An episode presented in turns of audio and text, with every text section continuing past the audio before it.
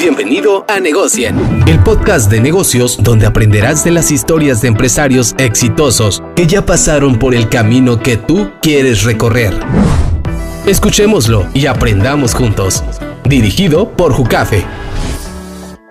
¿Qué tal amigos que nos están viendo hoy en el episodio número 006 de Negocien? Estamos con un invitado especial, el buen Luis Naranjo, mejor conocido como el Huicho Naranjo, director de La Perrona y otros emprendimientos de lo que hoy nos vas a platicar. Bienvenido Huicho, ¿cómo estás?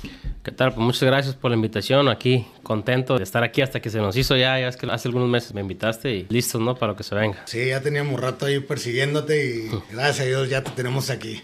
Oye Luis, mira, para empezar me gustaría que me platicaras un poquito de los emprendimientos que tienes. Sé que además de La Perrona, como ya todo el mundo aquí, al menos localmente, me imagino que también nacionalmente ya te conocemos, que has llevado el nombre de Tijuana en alto a través de La Perrona, un gran emprendimiento. ¿Qué otros emprendimientos tienes aparte de ese? Mi primer emprendimiento con el que nacimos, de hecho ahí nos conocimos, fue en Huichos. Mi papá empezó hace 23 años con un food truck ambulante de tacos de pescado. Yo en la universidad me tocó hacerme cargo de ese negocio y lo crecimos. Actualmente somos cuatro sucursales y fue hace 13 años, ¿no? Cuando nos conocimos ahí en un restaurante de uno de los tantos emprendimientos que llegué a tener. Principalmente hemos emprendido en el tema de alimentos y bebidas. Algunos negocios ya no están. El más reciente es en San Fernando Valley, en California, donde ahí en sociedad con otras personas abrimos ahí un restaurante de mariscos tipo baja que se llama Mariscos Los Tóxicos. Ah, que les mando un saludo ahí a todos si nos escuchan por allá. A todos los tóxicos. Sí. Ok, ah, todo ese no lo conocía. De hecho, había visto por ahí algo, pero no, no sabía los detalles. ¿Ese hace cuánto lo abrieron? Abrimos el primero de enero de este año. Ah, Y ah, va bien. Afortunadamente ahí el concepto le ha gustado a la gente. Es un concepto jovial, donde el menú está muy baja, muy interesante.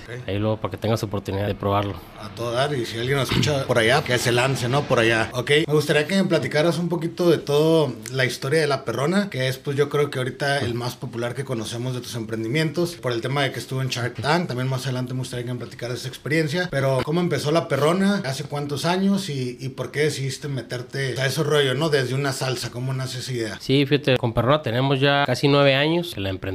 Mis abuelos tenían hace 60 años una tienda de barrotes. Y ellos cuando vendían frituras dábamos una salsa chiltepín en bolsitas. Digo, la receta de la perrona no es la misma, pero utilizamos esa base. Y justamente hace nueve años en Coparmex había una campaña de consumo local. Entonces, en, en los restaurantes, yo estaba en mi restaurante y empecé a ver todas las marcas de salsas que teníamos. Y por curiosidad, ¿no? empecé a ver algunas marcas y dije, ah, mira, la Valentina es de Guadalajara, de Jalisco. Luego miré unas que eran de Hermosillo, luego unas de Yucatán, luego vi que la huichole era de Nayarit. Luego me enteré que la salsa más famosa que nos representa como mexicanos, que tiene nombre de México, de un estado de México, no es una salsa mexicana y me sorprendió. Salsa Tabasco es una salsa muy vendida a nivel mundial. Y, dije, bueno, pues voy a ir a un supermercado a comprar una marca tijuanense, ¿no? Yo soy de aquí de Tijuana y dije, voy a comprar una marca local para apoyar esta campaña justamente, ¿no? En Tijuana hay muchos productos tijuanenses, pero hay pocos que nos representan como tal. Y vi a un mercado, a otro y a otro y no encontré ni de Tijuana ni de La Baja. Y yo creo que fue ahí como el chip, ¿no? Donde dije, voy a emprender la primera salsa tijuanense con la mira de que se pueda vender en esas tiendas de autoservicio, ¿no? ¿En, y, qué año fue eso? Cuando nace esa Fue en el 2014. 2014. En el 2014 cuando pasó eso. ¿Tú ya sabías que querías, o sea, sabías que querías emprender, sabías que tenía que ser una salsa o era como que quiero algo que represente algo local, algo tijuanense o, o qué vino primero en ese? Nosotros ya hemos emprendido con los restaurantes, estábamos cómodos ahí y fue como una idea que se dio, pero yo desde chico siempre soñé con vender algo en los supermercados. Fue algo que digo que hasta la fecha me apasiona como una marca que tú creas, que tú haces, la puedes tener en aquel con la posibilidad de escalarla y, venderla en muchísimas partes, ¿no? Como actualmente lo hacemos. Pero pues básicamente fue una idea donde dije, pues no hay ninguna marca. Yo soy muy tijuanense, me encanta esa ciudad y aquí vivo y aquí espero seguir viviendo. Y creo que Tijuana es una ciudad que a nivel mundial nos conocen mucho, muchas veces no por las mejores anécdotas de esta ciudad, pero Tijuana es una ciudad que puede ofrecer mucho y, quise representar lo que significa para mí Tijuana en, estos sabores, ¿no? Y, justamente, pero aún así eso, ¿no? Es una mezcla de, sabores. El chiltepín es de Sonora. Hay ingredientes que no son de aquí locales 100%. Hay ingredientes que incluso vienen hasta las Amazonas. O sea, hay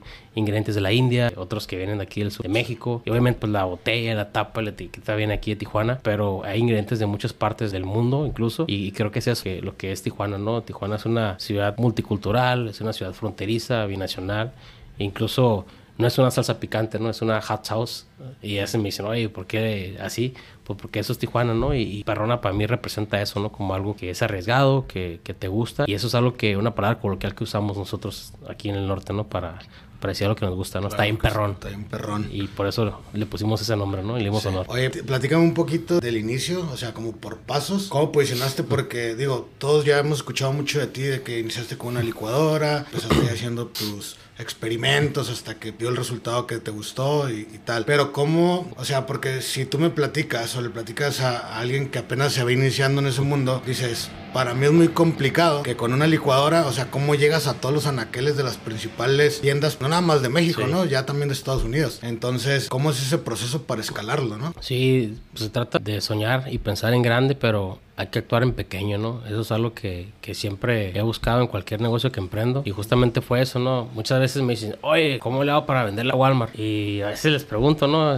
¿Y dónde vendes? No, no, apenas voy a emprender. Pues oye, pues hay que, hay que empezar como todo mundo empezamos, ¿no? En cualquier negocio no puedes llegar a venderle al líder o a la empresa más grande cuando no le has vendido a alguien. Habrá sus excepciones, ¿no? Pero en el caso del retail, pues hay que probar el mercado, ¿no? Y difícilmente una tienda de autoservicio como Walmart, Oxxo, Soriana, incluso Calimax, una cadena regional, van a probar tu producto en el mercado, ¿no? Al anaquel y el autoservicio llegan los productos que ya están calados y que no hay duda de que van a funcionar. Y normalmente en un anaquel de autoservicio se vende o el producto producto más barato, o sea, donde dices, es que no hay otro producto igual más barato que pueda haber y se va a vender el producto más famoso. Por ejemplo, si tú tienes una marca de pasta de dientes, o eres la marca más famosa como Colgate, Crees y Oral B, o eres la marca más barata de pasta de dientes. Ahí sí tienes posibilidades de venderla en, supermercados, ¿no? Pero si no eres ni Oral B, ni Crees, ni Colgate, y no eres la más barata, está incomplicado que lo puedas lograr sin un producto bien diferenciado, que esté probado que hay un mercado que se requiere para vender ese producto. Sí, me llama mucho la atención eso que dices. O sea, todo lo que vemos en el supermercado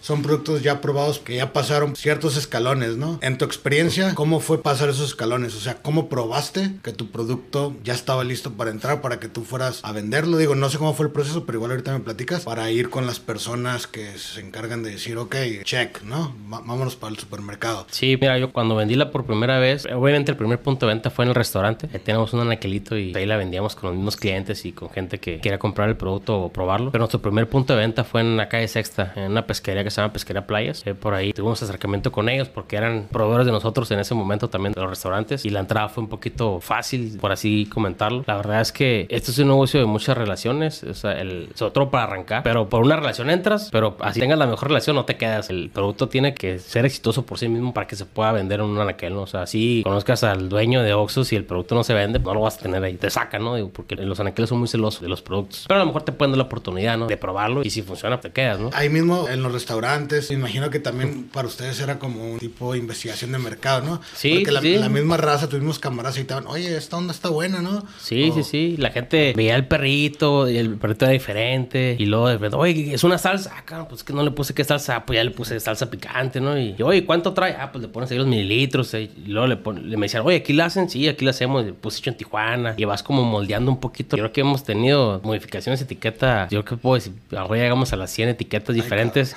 y a lo mejor los clientes han visto una o dos nomás, ¿no? Pero hemos hecho mucha prueba de error. Donde, a final de cuentas, que tu producto ya esté en un anaquel, tiene que diferenciarse, ¿no? Y unas pruebas que yo hago es cuando le subo un poquito el tono del color o hago la letra más grande o le pongo una sombra al logo. Oye, la pongo en un anaquel y le tomo foto, digo, a ver si se distingue la mía con las demás. Y si no, trato de que se distinga, ¿no? Y justamente lo que buscamos, ¿no? Que sea la salsa que más llame la atención en, en el anaquel, ¿no? Pero respondiendo a tu pregunta, ahora sí que la pesquera fue nuestro primer cliente, pero así como ellos, fueron tienditas, restaurantitos, algunos puestos de hot dogs, me acuerdo que en la que empezamos a usar la perrona y venderla. Y fue así como se fue dando. Y era una prueba de mercado, pero al final cuando estábamos validando, ¿no? Que la marca gustaba, validábamos que el sabor gustaba, que el nivel de picor era el que la gente estaba buscando en ese momento y sigue buscando. Y fue así como se fue dando este proyecto que en un inicio fue un hobby. La verdad es de que sí soñé en grande pensando en que íbamos a vender esto en muchos hogares del mundo, pero... Ya lo habías visualizado como está ahora. Sí, pero la verdad es que no me di cuenta cómo se fue dando todo tan rápido. ¿no? Tan rápido, nueve años, ¿no? Digo que yo siento que fue ayer, ¿no? Y, de hecho, esa era parte de mi duda. También me llama la atención. Casualmente, este es el episodio 6. Los cinco anteriores, en su mayoría, me han platicado también, porque ahorita que me comentas, hemos hecho casi 100 mejoras, ¿no? Todos me han hablado en algún momento como de la obsesión esa de siempre mejorar, mejorar mi producto, mi servicio, lo que sea que se dedique, ¿no? Eso me sigue confirmando, ¿no? Como uno como empresario, como emprendedor, tiene que tener esa visión de siempre, um, esto lo puedo mejorar, lo mejoro. ¿Cuánto tiempo te tomó esos escalones para, bueno, yo no sé si es un referente, pero a lo mejor desde mi ignorancia te pregunto, pregunto, ¿podríamos hacer un parteaguas de éxito de la perrona desde que entraste a supermercados ya nacionales? ¿Cuántos años tomó eso? Ya me dijiste la primera fase,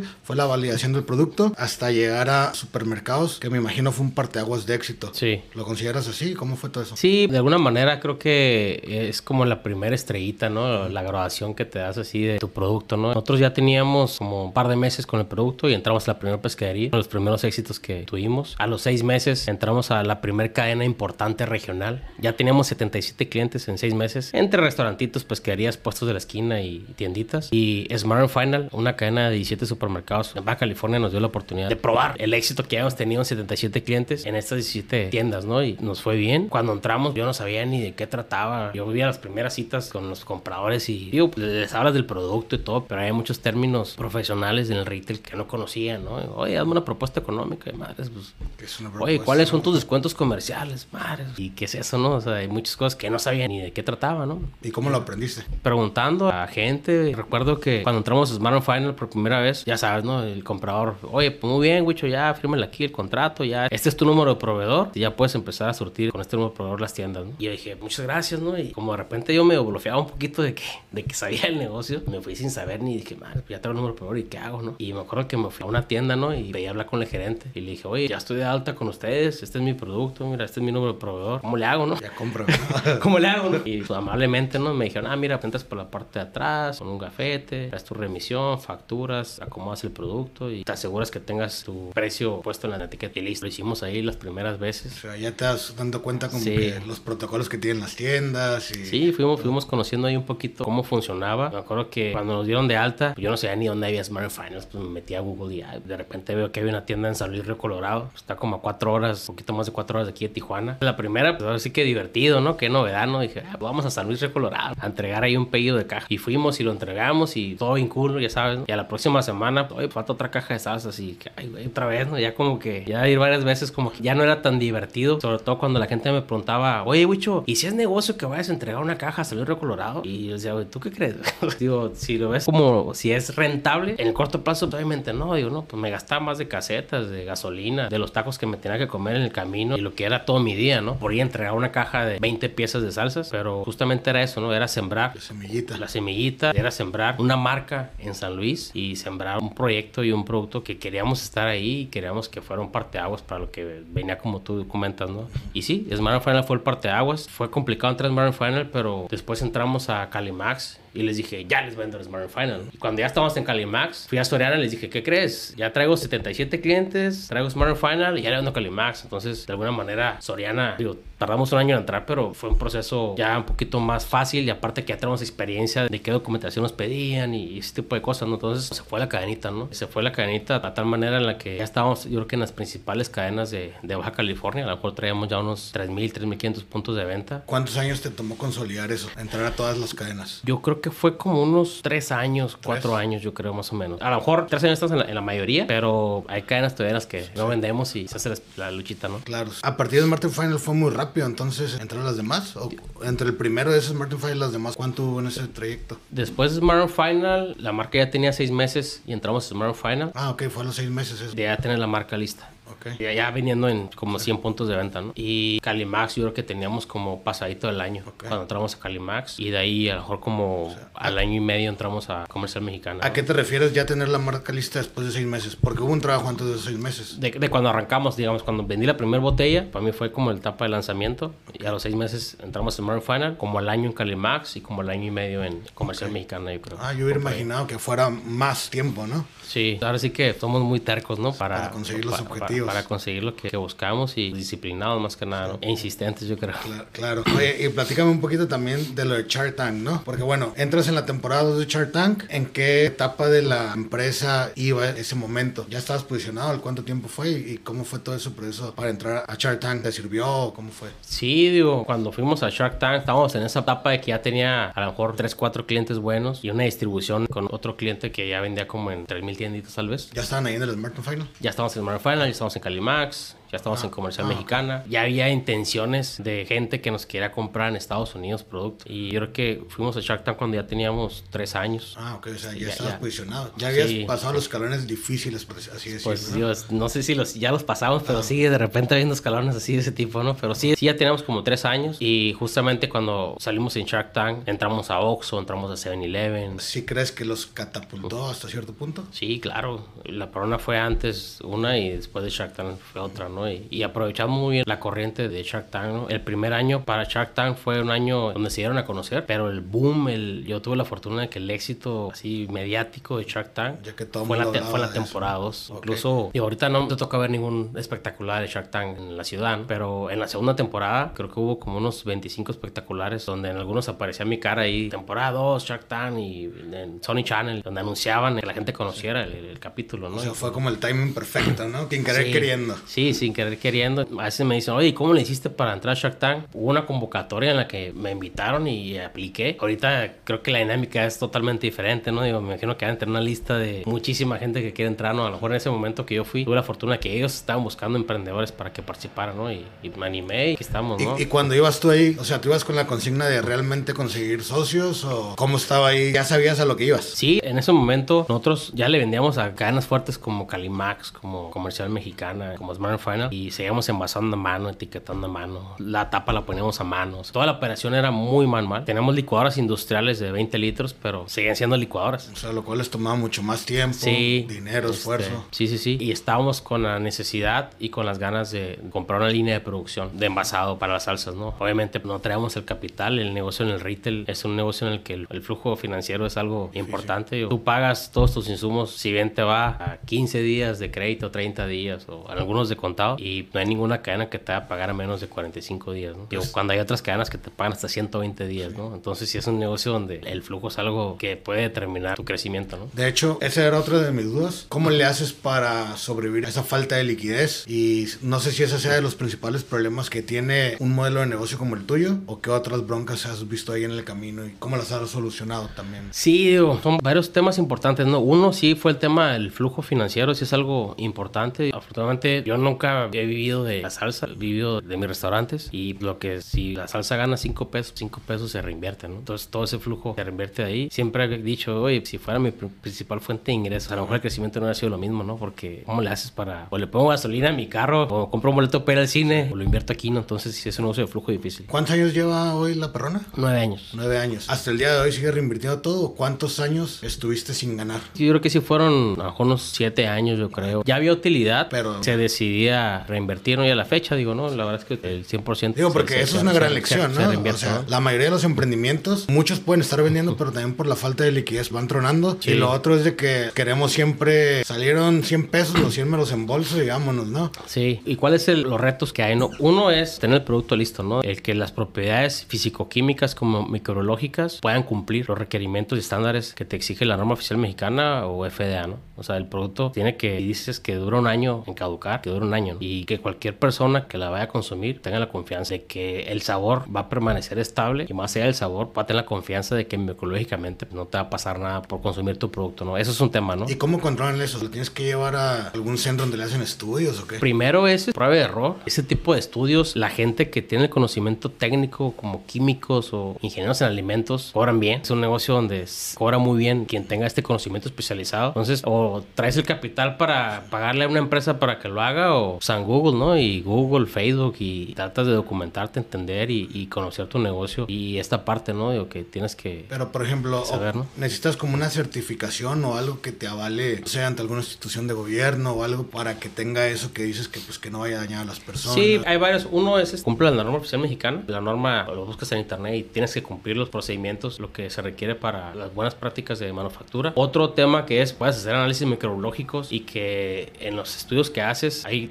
laboratorios aquí locales. Algún emprendedor que me está escuchando hace un análisis de microbiología, a lo mejor de hongos y de levaduras y que te cuenten cuántas partes por millón hay microorganismos que están creciendo y te dicen si son aptos para consumo humano. En un laboratorio, en un estudio de unos mil pesos, yo creo, digo, es una buena prueba que puedes hacer, donde obviamente las condiciones en las que produzcas tu alimento pues, tienen que estar limpias, cubrebocas, todo eso hace diferencia, ¿no? Que sanitices todo lo que usas, todo eso hace una gran diferencia. Eso me llama la atención porque ¿cómo aprendes eso? Y yo creo que son de las cosas que nadie te dice. Eso Sí. no lo aprendes en la universidad, no no lo aprendes en ningún lado, ¿no? Son temas como muy especializados. Son, ahora sí que son chingados que te vas dando, o sea, saber que, ay, esto nadie me lo dijo, pues ni modo investigarle. Sí, digo, nosotros teníamos ya una poco de noción por el tema del manejo de alimentos en los restaurantes, pero pues esto es algo un poquito más delicado, ¿no? El poder envasar un producto, ¿no? Pero más allá del proceso de manufactura que cumpla buenas prácticas y que sabes que el producto ya esté listo, pues hay otros, ¿no? Como tu código de barras. Me acuerdo que tardé fácil como un mes en entender cómo sacar mi código de barras, ¿no? Y le metí a Google y a YouTube y por todos lados y preguntaba y sabía que era un código único repetible. Y cuando supe, encontré gs1mexico.org, que parece que les hago publicidad, pero sí, sí, es una pregunta que me hacen muchísimo, ¿cómo sacar tu código de barras? Y es una asociación, y es una página y hay que reunir ciertos requisitos y ya traes tu código de barras para tu producto, ¿no? Que es algo que si quieres escalar tu producto y vender en autoservicio, sí o sí lo tienes que tener, ¿no? Y lo otro es tu tabla nutricional, ¿no? Donde dice cuántas calorías, cuántas grasas saturadas, cuánto sodio trae. También la verdad es que no es algo que tengan que presumir, pero la primera vez no era la más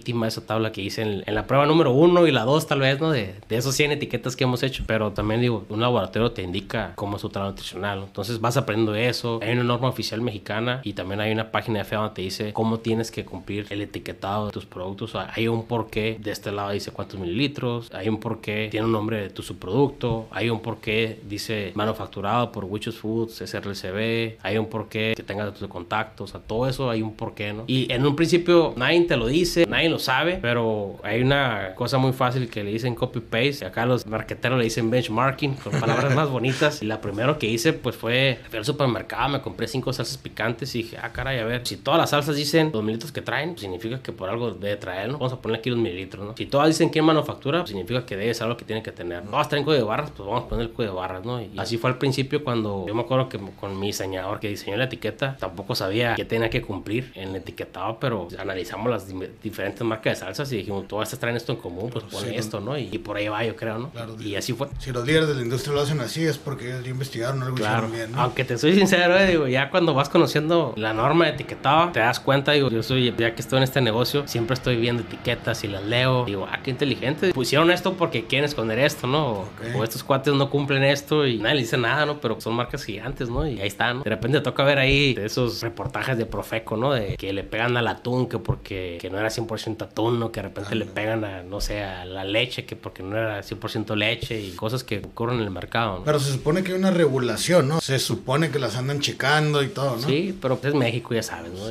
Ya estaremos en otro tipo de podcast político, yo creo, ¿no? Pero así pasa, ¿no? Pero no es como pensamos. Sí, digo, hay muchas cosas que ocurren en esta industria como en cualquier industria. y Ya es otro tema para otro podcast, yo creo. Ok, Luis, ahorita que me decías de las etiquetas, estoy viendo aquí la botella. ¿Qué onda con eso? O sea, desde que pusieron las etiquetas de exceso de sodio y todo esto, y pues las estoy viendo aquí, ¿qué significa eso? ¿Por qué todas las marcas tienen como si todos fueran malos productos o qué onda? Sí, fue una norma que salió, creo que fue Cofrepris quien la propuso y se aprobó, donde digo, se les exigió a quienes produzcan alimentos a que anuncien, ¿no? Por ejemplo, nosotros estamos excedidos en sodio, ¿no? Por ciertos mililitros de tu producto o por cierto gramaje, excedes cierta cantidad de sodio, tienes que tener una etiqueta que dice que es producto alto en sodio, ¿no? Digo, Pero literal todos tienen, ¿no? ¿No existen productos saludables o qué? no, digo, por ejemplo, nosotros cuando pasó esa nueva ley de etiquetado, nosotros sí dijimos, vamos a hacer una salsa bajo sodio o algo, pero literal le quitamos la sal, toda la sal del producto y de tomos las mismas características de los ingredientes que componen la salsa contenían sal, sodio, los chiles secos, por ejemplo, ¿no? Entonces fue algo que no se pudo, ¿no? Aparte, por ejemplo, una salsa picante, si salta en sodio, si te tomas media botella, ¿no? Pues habrá gente que sí se la echa en una comida, pero lo normal es que pues, a lo mejor Gotitas. 5 o 10 mililitros, ¿no? Te, te consumes de, de salsa picante y no va a hacer la gran diferencia en tu organismo por el sodio, se, ¿no? eso se refiere como al total, ¿no? Y, y no a la una porción. Sí, ajá, hay ciertas características que te piden, ¿no? Por ejemplo, aquí por 100 mililitros, ¿no? De cuánto sodio trae, ¿no? Y hay productos que, obviamente, todos sabemos que hay ciertos productos que no son lo mejor para el consumo humano, que van a ser altos en azúcares o grasas saturadas o sodio, algunos que traen incluso hasta 4, 5 sellos diferentes, que es golosinas o productos chatarra. Pero incluso hay, no traigo ahorita la idea, pero tenía una amiga que incluso hacía un té, creo que matcha, y su producto era alto en azúcares, ¿no? Por la misma naturaleza, ¿no? De lo que manejaba,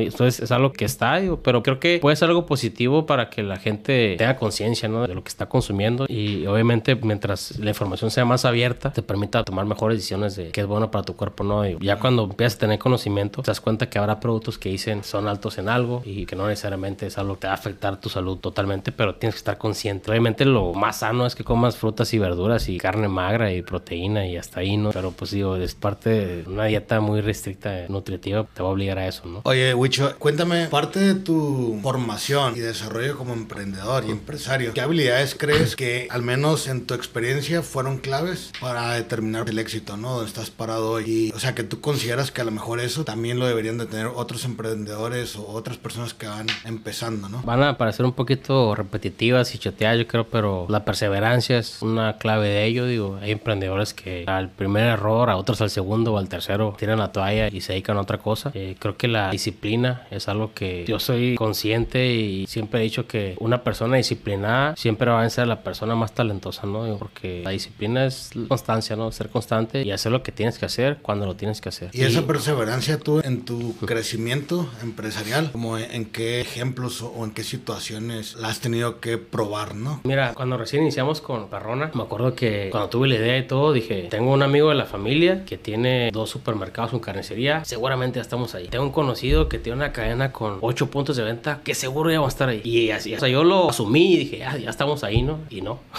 no estuvimos ahí, ¿no? Digo, ¿por qué? Pues por mil cosas, ¿no? Entonces, imagínate, ¿no? Que alguien que yo asumía que íbamos a estar en ese punto de venta porque los conocía, íbamos a entrar y que no entres, ya tiro la toalla, pero también.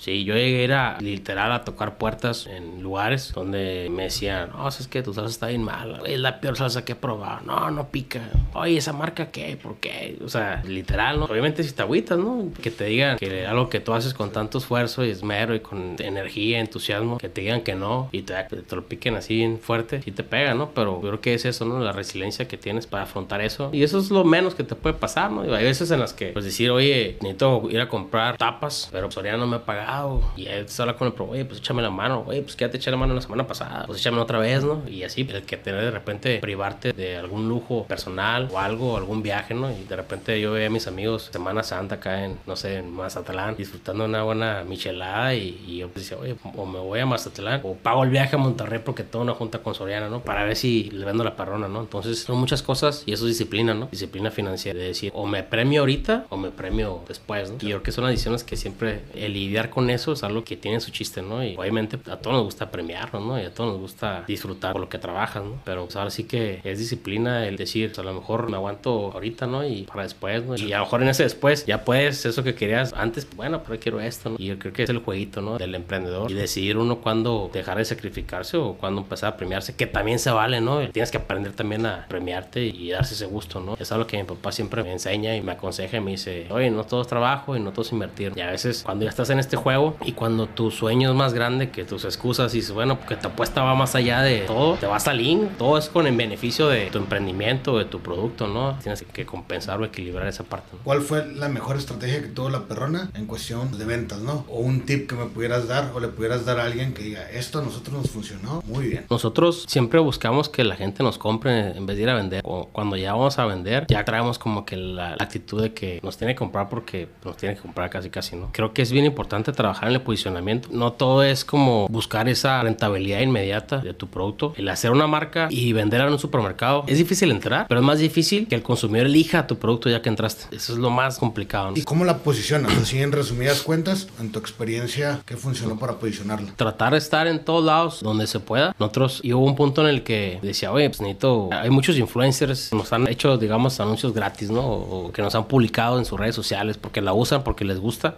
desde artistas, cantantes o futbolistas o ahora sí que youtubers, lo han hecho sin pagar, a otros sí les hemos pagado. Pero lo han hecho sin que se lo pidas o... Sí, a veces pidiéndoselo, a veces sin que se lo pidamos porque simplemente les gusta el producto. Otras veces hemos pagado, pero hubo un punto en el que dije, oye, no me alcanza para seguir pagando y para hacerlo. Y dije, voy a explotar mi marca como fundador, voy a explotar mi historia. Cuando regresamos de Shark Tank, mucha gente se interesó en entrevistarme, en decirme, oye, ¿y qué pasó? ¿Por qué no se dio? ¿Por qué no se concretó? Y a mucha gente le gustó la historia de que empecé con una licuadora, fui a Shark Tank y hoy le vendemos a Walmart en todo el país. Entonces, esa parte que ustedes como expertos le llaman storytelling, es algo que ya usábamos nosotros y cuando supe que eso tenía un nombre, pues dije, oye, pues entonces vale la pena explotarlo, ¿no? Y fue justamente cuando de alguna manera empecé a hacer videos, a dar consejos a emprendedores, a que la gente supiera mi historia y en ese punto pensé, dije, bueno, habrá algunos que compren la perrona porque les gusta el nombre y la marca, a otros que les gusta porque pica más que las demás hasta cierto punto, a otras que la compran porque les gusta el sabor y a otros porque a lo mejor piensan o ven que es natural y se ve la simita del chile a través de la botella y hay otros que, que me quieran apoyar y que dicen, ah, ¿sabes qué? Pues el bicho me cayó bien y yo apoyo a los tijuanenses o yo apoyo a los emprendedores que empezaban así y hay gente que lo hace, dije, pues digo, por cualquier motivo que la consuman, pero que la consuman, ¿no? Y le agregamos esa parte, ¿no? Del storytelling de la marca, ¿no? Oye, y eso, por ejemplo, de la marca personal, tú como emprendedor, ¿sí te ha funcionado como para llevar al siguiente nivel tu empresa? Sí, es importantísimo. Yo creo que la mayoría de los deals que hemos hecho en cadenas grandes, Oxxo, 7-Eleven, Walmart y otros negocios que de algunos otros productos que de repente distribuimos, algunas otras pequeñas marcas que tenemos, han sido por la marca personal. O literal, oye, Wicho, fíjate que tengo un contacto que trabaja aquí y te andan buscando. Ah, mucho gusto, gracias y dale, ¿no? Oye, fíjate que tengo este producto y me gustaría distribuirlo y de repente a lo mejor alguien me preguntó, oye, Wicho, ¿no conoces a alguien que venda esto? Y ahí conectas, ¿no? Y son negocios que han pasado, ¿no? Así me ocurrió en pandemia, anduvimos vendiendo gel antibacterial y tapetes sanitizantes y multiusos antibacteriales y, y anduvimos vendiendo muchísimas cosas en pandemia y todo fue por eso, ¿no? Y creo que sí es importante que en el giro en el que estés, en cualquier giro que te dediques, parte de fundamental de un emprendimiento y el éxito de un producto para retail o para donde sea es la marca personal, ¿no? Y habrá muchos que me dicen, no, es que a mí no me gusta salir. Ah, entonces, págale a un embajador de marca que lleve esa parte, ¿no? Si tú no, no quieres ser ese fundador, ese founder, si tú no quieres ser ese que represente la marca, págale a alguien que lo haga, ¿no? Porque también quien se ha embajado la marca tiene que ser congruente con el producto, ¿no? Digo, y justamente en un emprendimiento que tuve que me preguntaste cuando recién comenzamos de hace creo que unos tres años o cuatro, yo quise emprender en un negocio de proteínas, un suplemento alimenticio. Conocí una dieta vegana que duré a lo mejor un par de meses y dije, bueno, vi un nicho importante y desarrollamos un producto, un suplemento alimenticio, Vegan, que era una marca. Dije, bueno, yo no soy, para empezar, saben que soy super furry, me encantan los tacos de oba. Dije, no es congruente que yo venda una proteína vegana Como si no comparto toda la ideología de valores, ¿no? Entonces, había un proyecto, una intención de usar una embajadora de la marca que era vegana y nos asociamos ahí en un momento. La verdad es que el producto no funcionó. Ya no. Es- no, no, no existió. Estaba malo. Estaba malo en mi mente. Yo dije, bueno, que es una proteína y es vegana y, y sí era muy saludable y era muy buena para tu cuerpo, pero no sabía buena, ¿no? Para mí, yo era, bueno, me sacrifico este sabor por los beneficios que me da, pero pues el consumidor no todos piensan como tú, ¿no? Fue un error fallido que tuvimos ahí. Pues digo, no, no pudimos mejorar la fórmula y no jaló este negocio, ¿no? Se vale, parte del aprendizaje. Sí. También me llamaba la atención mucho que hace poco también tienen un galardón, ¿no? Galardón de la fama, ¿o ¿cómo le llaman ese galardón? ¿En qué consiste? Creo que Sí, aquí. por medio de Tijuana Innovadora, ahí el señor Galicot, tuvimos la fortuna de participar en el Paseo de la Fama. Igual me mandaron un mensaje por redes sociales y dije, bueno, pues a poco yo, ¿no? Como que no me la creí, dije, pasó lo mismo de Shark Tank cuando me contactaron y dije, les voy a contestar a ver si es spam o hasta me dio miedo de repente. ¿Quién me anda contactando? Pero sí, digo, muy contento y ahora sí que afortunado, ¿no? De que me hayan elegido y fue en el 2021 donde fui parte de, de los galardonados, ¿no? Como emprendedor tijuanense. Ah, ok, eso era mi Como- pregunta, como ¿Qué tipo de emprendedor. personas galardonan? Sí, yo fui como la parte como emprendedora, el, el haber desarrollado una marca que nos identifica como tijuanenses. Es una marca que las personas hablan positivamente de nuestra ciudad gracias a este producto. Pero hubo otros, ¿no? Donde deportistas de alto nivel, por ahí hubo una muchacha que hace voleibol tijuanense, que campeona mundial, y otros, ¿no? De diferentes ¿Esas son acti- de las actividades. que ¿no? están en la RU? ¿Tienen algo que ver o no tienen nada que ver con eso? No estoy seguro. Creo que este Paseo de la Fama va cambiando de lugar durante todo el año. Y de repente está en el Museo del Trompo, está en el Secut y, y lo van como moviendo. Y son figuras tijuanenses. Creo que esa vez galardonaron como a 12 tijuanenses, como 10, 12 por año. Y muy interesante, ¿no? Digo, digo, para mí obviamente un gusto de que me hayan nombrado, pero de repente conoces a personas que están haciendo cosas buenas para el mundo y que son de Tijuana y que tú ni sabías, ¿no? Creo que vale la pena conocer ese galardón. Órale, muchas felicidades. Ya no más para terminar, mi Wicho, te pregunto la pregunta obligada. Si tú le pudieras decir al Wicho de los 18 años o antes de empezar todo este rollo de emprender, que empezaste con el negocio familiar ahí de las marisquerías y todo este rollo, ¿qué le pudieras decir a lo mejor para que se evitara unas cuantas piedritas durante el camino que tuviste, que pudo haber mejorado y que a lo mejor otros que también lo están viendo puedan escuchar ese consejo que tú te vas a dar para que ellos a lo mejor puedan también usarlo a su favor, ¿no? Sí, yo le diría al Wicho que no le afloje. Digo. Yo siempre he sido alguien que no me gusta procrastinar. Nada, si tengo lo que hacer, lo hago. No me gusta tener pendientes para el día siguiente. Con mis